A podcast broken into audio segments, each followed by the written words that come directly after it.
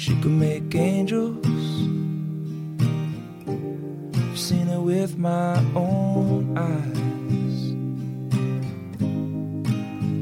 You've gotta be careful when you've got good love, cause them angels will just keep on multiplying. But you're so busy changing the world. Just one smile change all of mine. We share the same soul. Oh, oh, oh.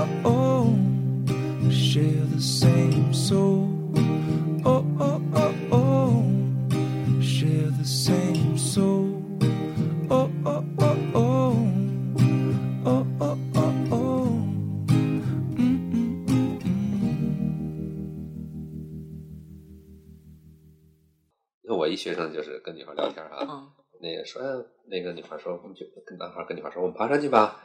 啊，女孩说这个我很累。啊那那男孩说没关系，那个你累我可以背着你啊。女孩说我很重的。啊，说没事儿，三百斤的野猪我都背过。女孩就不理他了。就是这个如果这个没法理了。对啊，但是他自己他不知道为什么，他说我跟他聊天开玩笑挺好的。就是如果他不不把那聊天记录给我看的话，啊，让他单独来陈述这个事儿的话，他会说我我们俩聊得挺好，他为什么突然不理我了？本来还说要跟我爬山呢，对吧？所以好多就是好多男孩他情商很低，他这个是犯了，就是男性思维跟女性思维的不一样我觉得这是一个什么呀？这都这都不是男性思维和女性思维这个是不一样的？就是一个很很细枝末节的一个生活一个生活沟通方式常识的问题吧。就女孩不喜欢，就是你不能用野猪来比喻跟女孩啊，跟你的跟女孩建立这种比喻关系。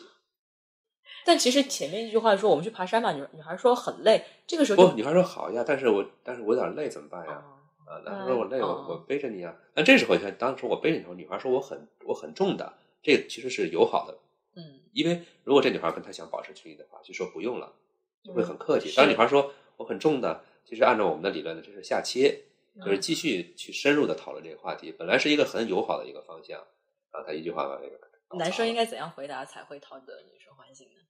就是你一点都不重啊啊，你怎么会重呢啊？对，是是应该说你你很轻，对总结一下，就是嗯，阮琪老师对男性，就是男生在交往过程中有比较重点的几点建议吗？嗯，因为我我所接触的大部分是那些可能怎么说呢，是宅男，宅男，我们的听众也大部分也是宅男，也是宅男啊。嗯对，因为他们是技术人员。这这个我觉得很难总结出几个点，就每个人的情况应该不一样。嗯，就宅男一般会犯共同的错就误。比如说我最近有遇到的嗯一个例子是，我和这个男生第一次见面之后，我对他感觉是不好不坏，嗯就是就可以继续交往的朋友，是这种感觉。嗯然后呢，他从第二天开始每天给我打一到两个电话，嗯，他每打一个电话，我的感觉就要下降一 分，对一点对，打电话，他突然打过来，我我有一种被侵入感，不舒服。就是我看到您的三三原则里面好像都是短信的，对，这个我比较能接受短信。现在电话这种形式，就是你有很重要的事情才会打他电话。他有他跟我交沟通的时候，我觉得我其实跟他明确表示我嗯不大喜欢打电话这种方式。我觉得我刚刚做的事情被打断了，嗯我可能在看一篇文章，看一个嗯视频，还有甚至有一次我们正好在录音，嗯然后他他有觉得很不能理解，他觉得短信这个东西不能够表达我的那种感受跟语气。而且我就想听你的声音，然后我说想听声音就微信呗。他说、我就是很想打电话给你，就想听听。我就觉得那是你想听，又不是我想听。就每每打一次电话就就真的是后来越来越无法沟通，我就不想再。对，所以所以就是追女孩有好多好多地方要注意。嗯，就我也挺难说总结出三点，然后就 这个事儿就 OK 了。呃，太多的细枝末节。对，而且在这在这方面就，因为有有的男有的男人就是他是就是一片空白，完全没有概念。完全没有概念，每一件事情每每一个道理他都不明白，所以这个就嗯，推荐大家如果是真的不明白，就先去先去大学小组委员会。像那个男孩，就刚才你举的例子那男孩，他嗯可能也不知道，就也不知道他可能会从那哪儿看到的哈，他以为这是一个追女孩的一个正确的方式，是靠着这种自己的这种勇气和诚意可以感动你。会不会就确实会有女孩子喜欢这种方式呢？嗯，也会有，有也会有可能。但是其实呢，就我们已经把这事儿研究的比较透彻了哈。啊，就如果那些有可能被这种行为感动的女孩儿和和你这种就最后把她拉黑的，那么其实你们你们这两个女孩在跟她交往的最初就会有态度上就会有一些差别。呃，我就我想这个男孩肯定你对他一开始就没有特别的就没有多大的好感，就觉得一开始觉得是应该是能做个朋友还可以。嗯那么我们就发现呢，哈，如果是这样的女孩，就这样的关系的话，一般女孩跟他聊天的时候，不会对这个男孩有太多的关注，也不会太多的去倾诉自己的心事。那么我们把这个呢，就成为就成为好感分成了四个级，呃很很很很客观。你这就属于是最差的第四级。啊第四级的话呢，最差的呀就就就一个一个女人对一个男人的接触以后的好感呀，是最差的、最低的一级。嗯低最低的一级的话呢，你就只能跟他就是拉开联系频率呃老老实实的联系。但是如果你对他的好感是达到第二级或者第一集怎么怎么样算一二三？我们就我们就特别，但是这个很麻烦，有好多判断标准，嗯，但是都是客观的。好好在这儿哈，虽然那个它很复杂，但它都是客观的。那么如果是高级别的话呢，他打电话就是可以的，或者是每天联系是可以。但是如果低级的话，就是拉黑的命运。这个必须得是非常亲热的，或者是我认为你有可能就是称我男朋友，男友或者已经是男友了，才会有这种今天可以打电话的这种对，种但是但是这个所谓的你认为啊，是我们是有一些我们在一块儿谈话的时候的你的一些语言上的一些客观的一些标志的，因为你光说我认为这还是一个主观的，嗯对吧？那么我们会看我们在聊天的时候，你说了多少你自己的心事，关于感受的，关于情绪的这些东西，我们是有一个有一个量表，一个刻度啊。你对我有多少关注？你问过多少关于我的问题？而这些问题并不是直接问我挣多少钱，家里住多大房子，而是我平时喜欢做什么，呃，我的一些我自己的一些感受、兴趣。你关心的是这些东西的话，那么这又是一个好感的标志。如果把这些东西做一个集合的判断，达到一定的标准的话，那么我就可以跟你多打电话。我们之前就是第一次接触，就是逻辑思维有讲，就是嗯您的这本书的时候，有提到一个呃那个分级那个分级升级分层升 级，对呃，分分啊层升级理论。然后当时我们俩就是就是听完之后觉得很非常受用，嗯，觉得非常有道理。嗯，可以先说一下什么是分层升级理论？就是当一个男人，我看到一个我自己喜欢的女孩，我的男性本能其实马上就会设定一个最终结果，就是跟她成为情侣啊在一起，这是男性本能。要不然我如果没有这个最终的目的的话，我可能甚至跟她话都不会说，她对我来说是没有意义的。嗯但是呢，从你们两个是陌路人到最后成为情侣，这个并不是说一步就能够到位的。啊，虽然有一些爱情电影里头演过这样的场面，但那是那是那是那是假的。呃在生活中，更多的时候呢，需要我们之间的这个关系一层一层的递进。那么这关系呢，我们就分成了呃，从陌路人到认识关系。认识关系就是我们只有联系方式，但是还没有专门再出来见过面。然后呢，等他出来，我们两个一块吃过饭、见过面呢，这就成为一个普通朋友。但是从普通朋友呢，还得到情侣之间呢，还可能会隔一个好朋友阶段。那么这个好朋友跟普通朋友的区别在哪儿呢？我就发现哈，普通朋友呢在一块儿，可能我们聊天儿，们聊的都是些泛泛的东西，嗯比如你是做什么工作的，你是哪的人，你在哪上的学，你认识张三李四吗？就是这些聊天内容。但是好朋友呢，会在一起分享一些呃深层的感受、嗯内心体验、情绪、喜怒哀乐。那么，如果一个女孩子经常跟我分享这些东西的话，那么我们的关系跟那个没有分享这些的肯定不一样。然后呢，再往上呢才是情侣关系，这是第一哈，分成五个层级。第二呢，就是我们发现，在每次升级的时候，就从从这一级升到下一级的时候呢，我们应该男性就是显得爷们儿一点，果断利索，是一个比较好的方式。但是呢，在那个层级内部的时候呢，我们就应该像女孩子一样，用女孩子的思维方式跟她交流。比如说，我们现在是认识阶段，我有我有你电话了，那么很多男人呢，他就觉得我有电话了，那我就赶快约出来吧。那短信就直接是你做什么呢？在上班。那下班以后吃饭吧。比方说，呃，我今天加班。那明天呢？那他所有的聊天，他都指向于目的指向于我要把你约出来，进入下一阶段。但他意他自己意识不到这些，他自己就觉得是我去为了追到他，但是呢，实际上呢，如果你们两个刚刚留了电话，彼此没什么了解的话，对于女孩子来说是，她是需要跟这个男人有一定交流，让他产生一种我跟他熟悉了，嗯以后我才会跟他出来吃饭。嗯那么这个呢，我们就把它总结成一个叫呃层级内部女性思维交流，升级的时候男性思维。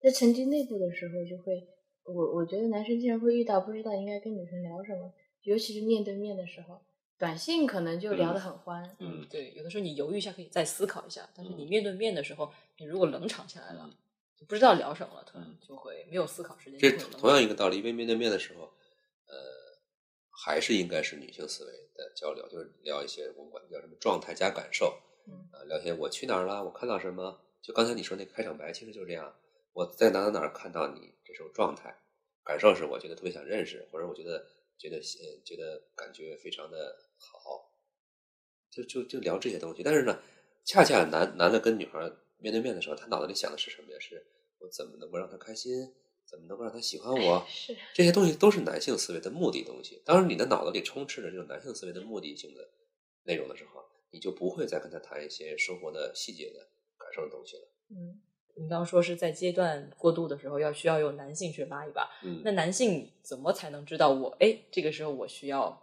进阶了？那么我们就每个阶段我们都有那个升级的最低标标准。比如说你要电话的时候，搭讪阶段的时候呢，只要这个女孩友好的听你说话，你就听你说个三五分钟以后，你找她要电话，她一般就会给你。就她只要友好的听你说话。那么短信阶段呢，就是如果他经常性的回复你的短信，或者他在一次性的这个交流当中，他自己有很多倾诉或者是对你的关注的话，那么你也可以邀约。那么如果要是到了这个 朋友阶段，如果这女孩也是她，如果对你有对你有关注，她很很喜欢了解你的情况的话，那么只要有过一两次这样的约会的话，你就可以往情侣关系升级。就其实内容还是挺复杂的哈，我这只是说了说了其中的一一一小部分。所以呢，我觉得这是一门学问啊，就是你要是学的话呢，需要需要花一定的时间，就像当年学个什么那个化学呀、物理似的，也得花个一年半载。嗯，那行，那我们进段音乐。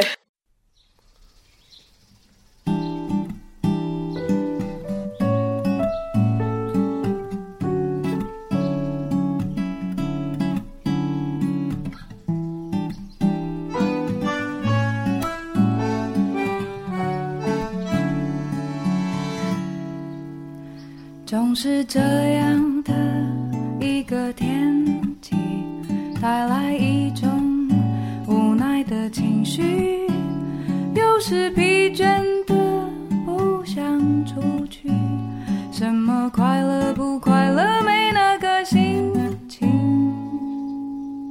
这不是一场梦，一出电影，追逐生活西风喜欢。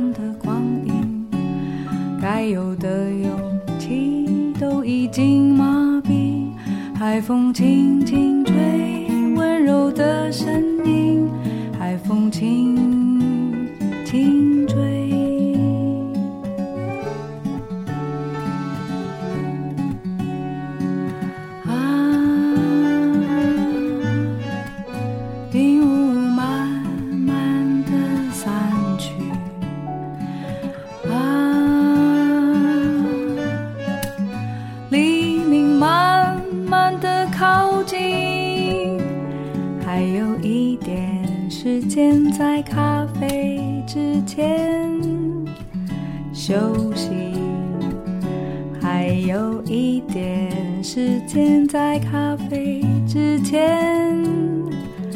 清醒。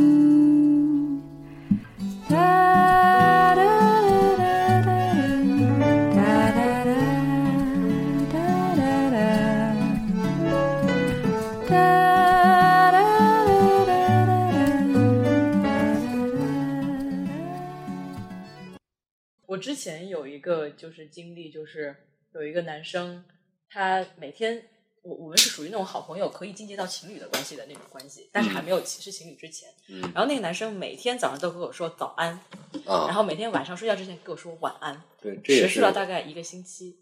突然有一天他停了，嗯然后我就哎好奇哎怎么停了，然后我就回哎你怎么回事嘛？就其实我们其实属于这种阶段了。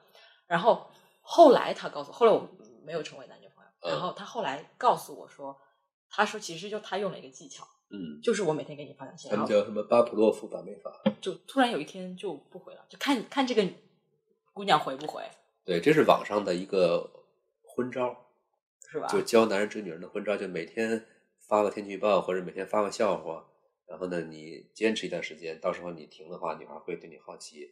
但是呢，就这种方法，它能够成立的一个前提，就是这个女孩已经喜欢这个男孩，他才成立。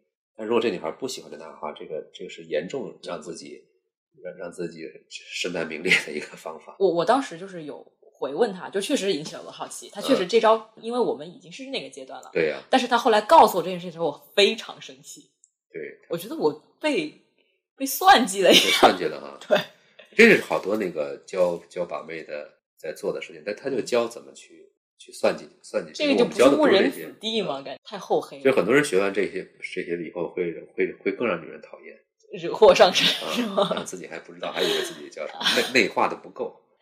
就觉得这个学问它是很高深的，就是我还没学到。对我还没学到，对，还是你不够努力啊！这所有成功学不都可以这么说吗？你没成功是因为你不够努力。而且我们这个其实就完全可以从很很很科学的这个角度来说哈，嗯就这个女孩，如果你你们俩交往，其实，在你们平时交之之前的交谈中，就已经有刚才我说的那些那些指数、那些信号了。嗯，那么这时候呢，他其实不用这招儿，她也可以追到你，就这招是多余的。对，她直接大大方方跟你男性思维升级，找一个这个花前月下，这个直接就拉了手啊，然后表白就就成了，根本不用绕这弯。但如果你对他没有这种好感的话，每天给你发天气预报，你早就跟他说，你别给我发了，或者你就把他拉黑了。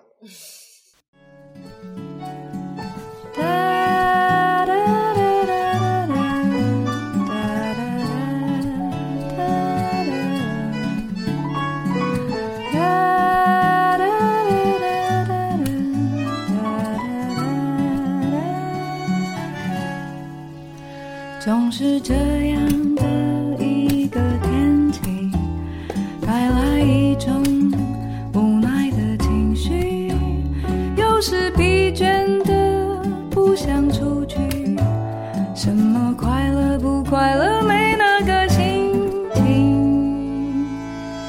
不是一场梦，一出电影，追逐生活西风虚幻的光影。该有的勇气都已经麻痹，海风轻轻吹，温柔的声音，海风轻轻吹。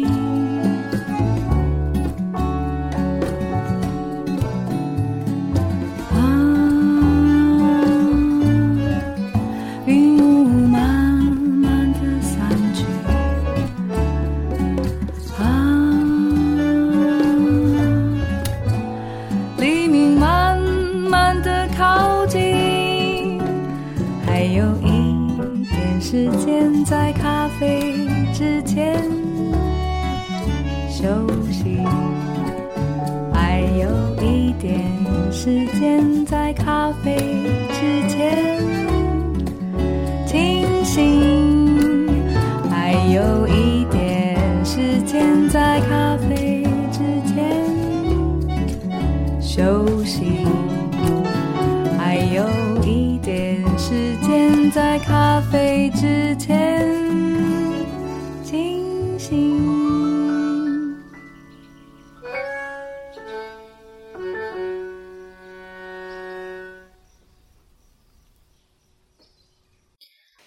学小组，对，对，搭讪学小组我我第一次，其实阮夏老师可能不知道，嗯我第一次和阮夏老师聊天，就是在搭讪学小组里面，我就混到里面去，然后我就找到魔鬼咨询师，我就发当时有互动吗？啊，有有，那个当时问了几句关于这次活动啊什么的，那我回了吗？啊，回来回了啊嗯，您为什么称自己为魔鬼啊？啊！我当初最早的时候，我是想写小说，想写那个那种恐怖心理小说，啊，就是我先想了这么一个网名，啊，呃，但是我们以前没写过东西啊，我就想先去练练笔。后来我就无意无意中发现搭讪小组了，我想，哎，我以前搭讪过，有过搭讪经历啊。人们说练笔嘛，就先从讲自己的故事，嗯嗯，讲练起嘛。后来我就写这些东西了。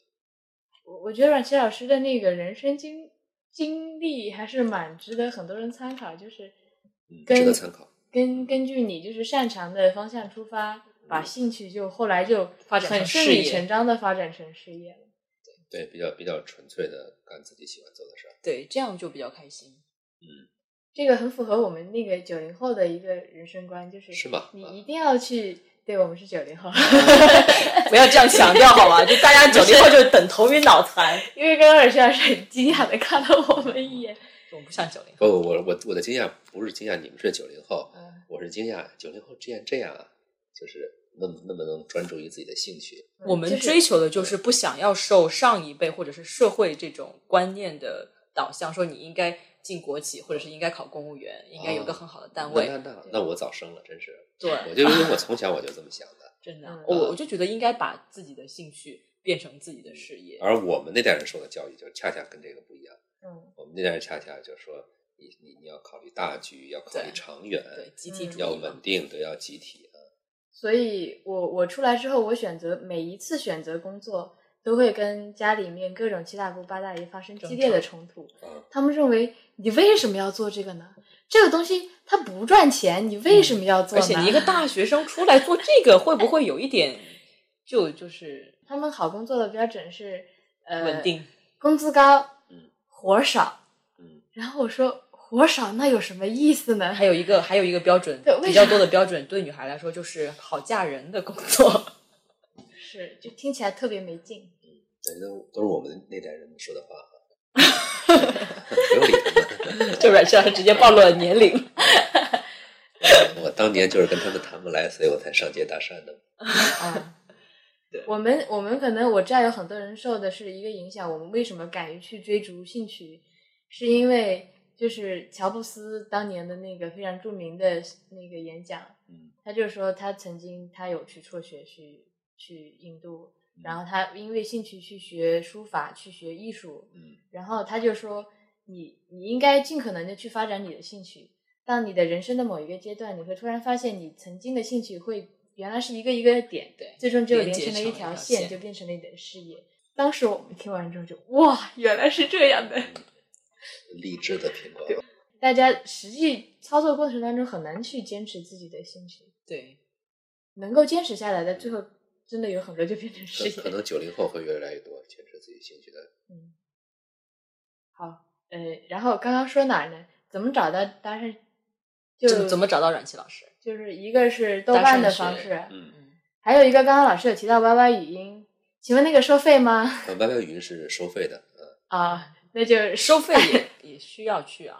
就就是如果真的是如果想学习的话，对对对，你真的是有这个需求的话，呃可以可以那个是一个一个课程加我们的 QQ 咨询，啊，幺四幺四零九六二六七八八。我们到时候把它 写在那个下写哪儿？行，就就那个幺四零九，六二六七八八，六二六七八八，啊，留留电话。然后顺便报一个我们 QQ 号，你要报 QQ 号吧来报一个。